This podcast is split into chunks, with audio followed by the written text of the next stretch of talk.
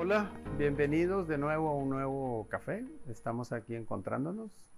Este, miren, en esta ocasión hay un tema que tiene muchísimo fondo y tiene que ver básicamente con liderazgo, o sea, con líderes. Me gustaría hablarle en esta ocasión a toda la gente que está siendo vista, seguida o está guiando a un grupo de personas. No importa si es en la empresa, si es en la iglesia, si es en la familia, si es donde sea, pues. Este asunto de ser líder está complicado, es complejo y a veces es complicado porque la situación no ayuda, pues. Quisiéramos hoy aportarles cinco aristas o cinco tareas que en estos momentos, siempre, pero más en estos momentos, ayudan para el rol de líder. Primera arista es la E de la esperanza. Eh, pensémoslo por un momento, por favor. O sea, líder en algún sentido inspira, contagia, eh, porque avanzar en esta situación implica confiar de que sí es posible. Entonces la pregunta que yo te haría a ti como líder es si tú realmente crees que esto es posible. Hay mucha información, datos y cosas que nos podrán hacer pensar que no tiene sentido, no vale la pena, no vamos a salir, no es posible. Entonces revisa por favor tu esperanza esencial.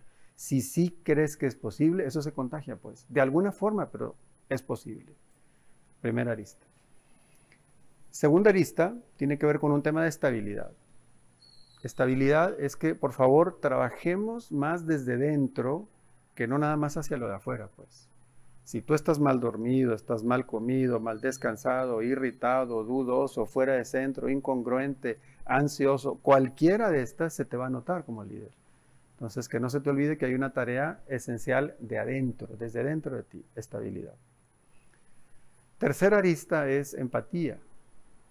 Hoy más que nunca, siempre, siempre, no hay líder sin seguidores, pero hoy más que nunca el líder tiene que estar con, para y atento cerca con su gente.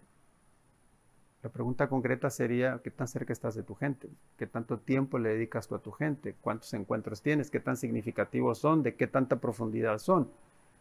Te das el tiempo para preguntarle a otra gente cómo se siente, cómo está, cómo está transitando por esta experiencia agrega muchísimo valor. ¿eh? No hay nada más valioso en este regalo que encontrarte con el otro con un verdadero interés e intención para y por el otro. Cuarta y penúltima E tiene que ver con enlace y básicamente es un asunto de comunicar, comunicar, comunicar, comunicar.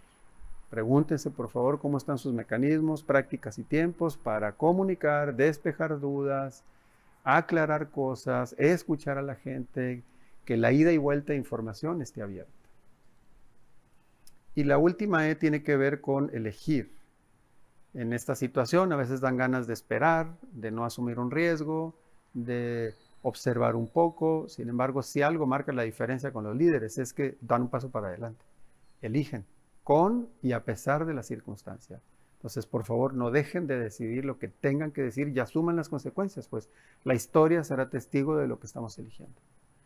Entonces, bueno, ojalá estas cinco aristas nos dejen algo de tarea, algo de invitación y encantados de que nos sigan y acuérdense que todos somos uno. Un gusto en saludarlos y nos vemos pronto.